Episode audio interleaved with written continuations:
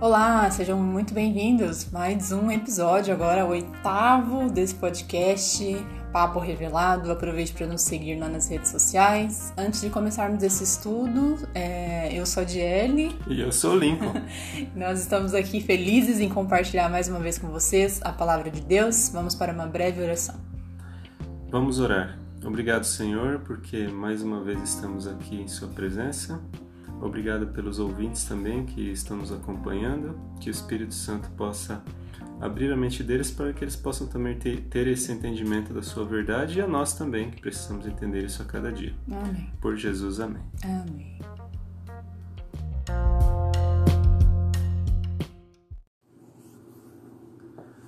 Olá, então hoje nós vamos falar um pouquinho no nosso, no nosso oitavo episódio sobre três assuntos muito importantes ali, extraordinários, que acontecem aí no tempo do fim.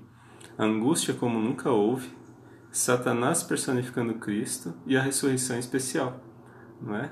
Então, é, vamos fazer aquele link de novo entre o livro de Apocalipse e o livro de Daniel, que estão intimamente ligados. A gente já disse isso anteriormente. Os dois livros devem ser sempre estudados juntos. Então, pegue a sua Bíblia e vamos ler ali. Vou pedir para você, Jair, ler para a gente Daniel, capítulo 12, no verso 1, por 12, favor. verso 1, ok. E naquele tempo se levantará Miguel, o grande príncipe, que se levanta a favor dos filhos do teu povo, e haverá um tempo de angústia, qual nunca houve, desde que houve nação até aquele tempo. Mas naquele tempo livrar-se-á o teu povo, todo aquele que for achado escrito no livro. Olha só que interessante, né? Esse, esse verso de Daniel, ele está intimamente ligado com Apocalipse 8, versos 1 a 5. Por né? isso que a gente tem que estudar tudo junto. Né? Exatamente. Como nós vimos já em episódios anteriores sobre a abertura do sétimo selo e o começo do toque das trombetas.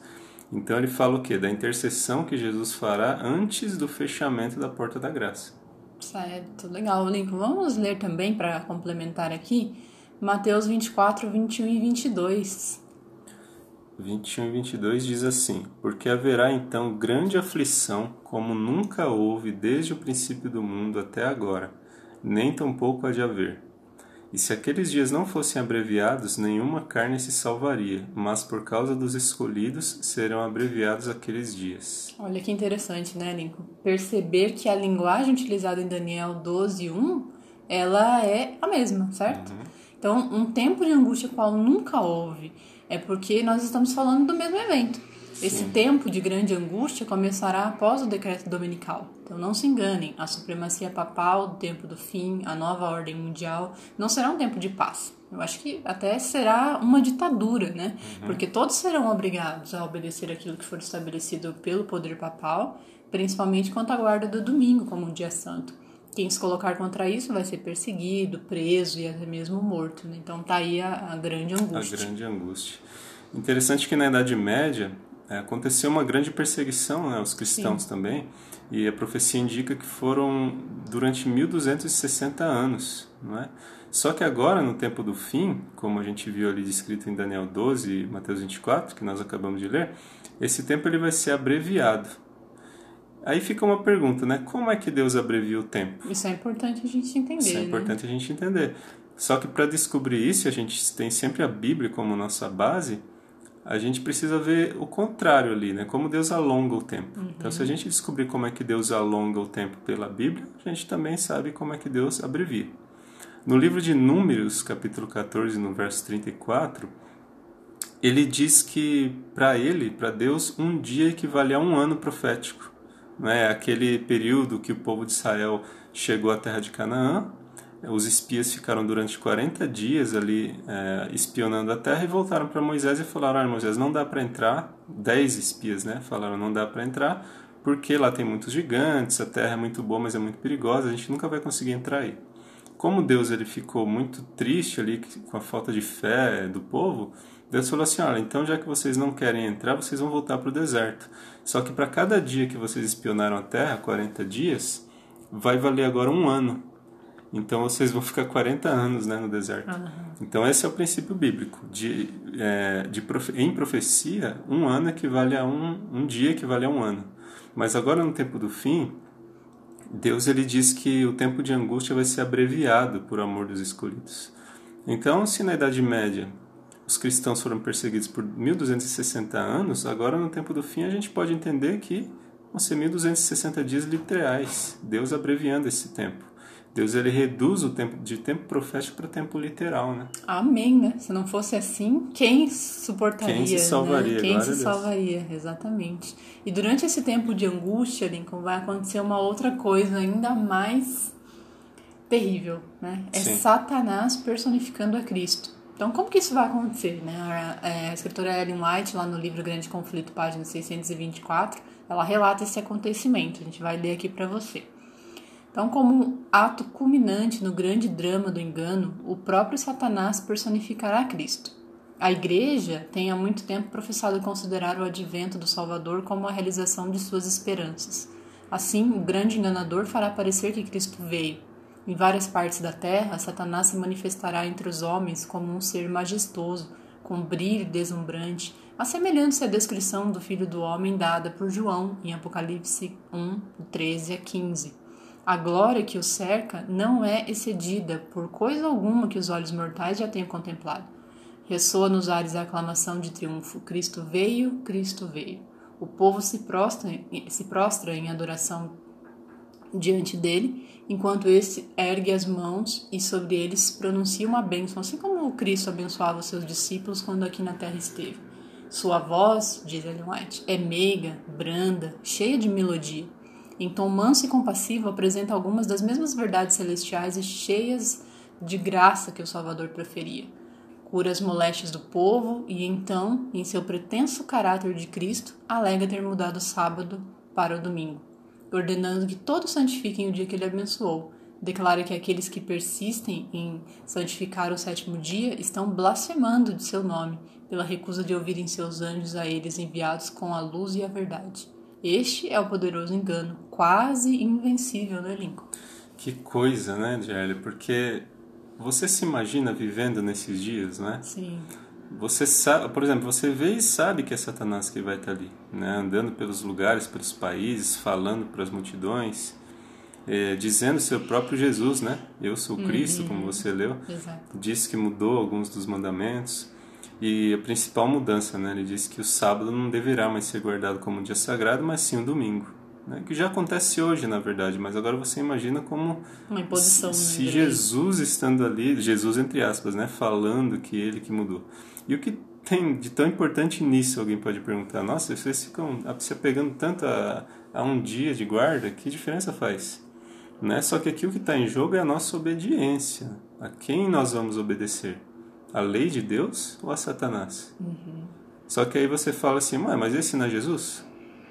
Exatamente. Por isso foi dito que é o poderoso engano, né? Quase é. invencível. Porque quase porque poderemos saber que, que ele não é o Cristo verdadeiro, a gente pode, vai poder saber. Uhum. Por quê? Porque Deus não muda. Então, se um dia ele deu, Deus deu os seus mandamentos, disse que são dez mandamentos, vai ser assim eternamente. E outro detalhe importante também, Satanás ele sempre faz com que as pessoas o adorem por medo, nunca por amor, porque Deus é amor. Esse é um ponto. Esse é um dos pontos. Ele se passando aqui por Jesus, personificando a Cristo, ele diz o quê? Que se alguém não adorar o domingo, vai estar blasfemando do nome dele.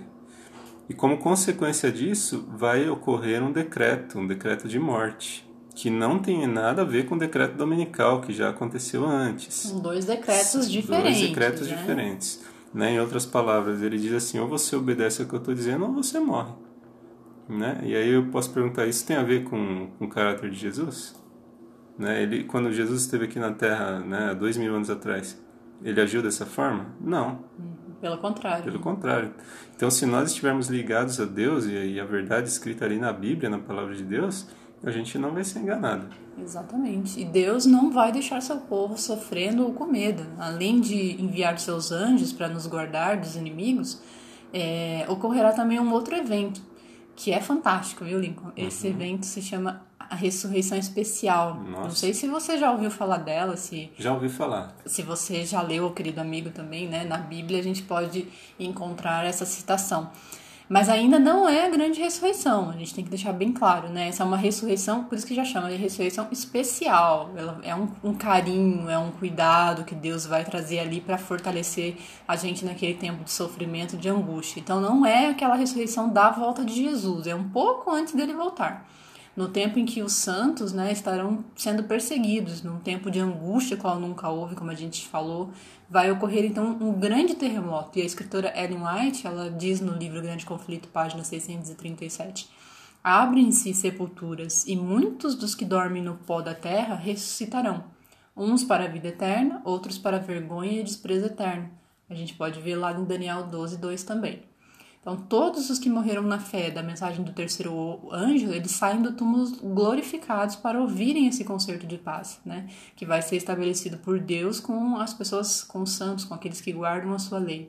Os mesmos que né, mataram Jesus, que zombaram dele, que escarneceram da agonia de Cristo, todas essas pessoas vão ressuscitar para ver, para contemplar Jesus em sua glória, né?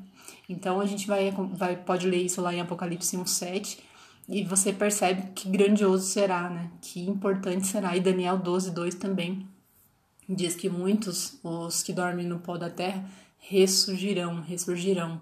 Muitos, não são todos, né, Lincoln? Acho que também é interessante dizer isso, porque é, é uma ressurreição especial. Então Deus está trazendo ali esse cuidado com as pessoas para fortalecer a nossa fé também, né? Ellen White complementa a cena dizendo que aqueles que morreram na fé da mensagem do terceiro anjo são quem? São os pioneiros, né? As pessoas que, que realmente pregaram lá no início as mensagens angélicas de Apocalipse 14, lá a partir de 1844. E também surgem aqueles que zombaram e mataram Jesus, como a gente já disse. Uhum. Então, eles precisarão ver com os próprios olhos a quem mataram.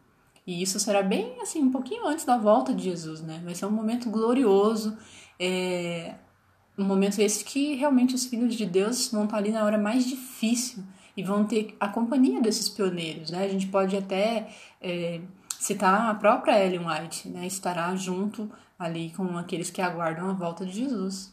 E que impressionante mesmo, isso fantástico, né? Incrível. Porque assim, o mundo todo vai estar imerso naquela, naquela agonia, naquela grande angústia, né? Tanto os ímpios quanto também os santos, porque os santos eles vão estar jurados de morte, uhum. com decreto de morte nas costas, vão, vão estar ali sendo pressionados por anjos, por demônios, é, para que a fé fraqueje, né? Uhum. Que a gente realmente entre em desespero, mas Deus vai estar conosco. Então, assim, eu pergunto para você que está ouvindo a gente nesse momento, você acredita em tudo isso de fato, né? Se você crê no seu coração que nós estamos vivendo no tempo do fim e que Jesus ele está muito perto de voltar, você acredita nisso? Né? Como a gente já disse muitas vezes aqui, essa não é uma mensagem para trazer medo, não é uma mensagem de alarmismo, nada disso. É uma mensagem de alegria, de esperança né, na, na breve volta de Jesus. E a pergunta que fica é: como é que você está se preparando para passar por tudo isso se for preciso? Se você estiver vivendo nesses dias que estão aí tão próximos de nós, né? Você está dedicando tempo hoje para ler a Bíblia, para memorizar versos da Bíblia, né? Para ter o seu momento diário com Deus, você está se dedicando para as coisas do céu, mesmo que não seja fácil pela vida que nós temos hoje, Deus ele nos dá força para conseguir isso.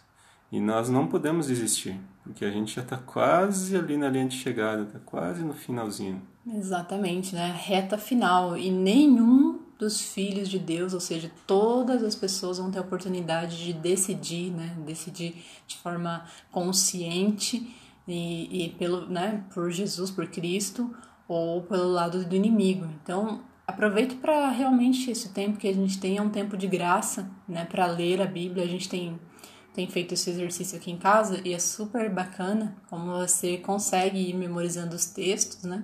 Textos da Bíblia, porque vai chegar um tempo que você também não vai ter mais a palavra de Deus, né? Ela vai ser retirada. Então, como o Espírito Santo vai é, nos lembrar daquilo que a gente leu, daquilo que a gente memorizou, se você realmente tiver dedicado um tempo para isso, né? E o Espírito Santo sempre faz questão de nos ajudar, né? Se você está passando por um momento, de, às vezes, de angústia, de preocupação, porque nós somos seres humanos. E sempre o Espírito Santo vem e traz a sua lembrança, aquele texto que você memorizou, né? Aquela passagem da Bíblia que traz um conforto. Então, fique ligado aí com a gente. Esses são os eventos, então, do, do né, que antecedem a sétima, sétima trombeta, trombeta, né? Então, assim, esses foram os acontecimentos que a gente trouxe para você refletir, para você aprender, para você conseguir identificar tudo que vai acontecer. E no próximo episódio a gente vai então fechar esse estudo das sete trombetas, que é super importante.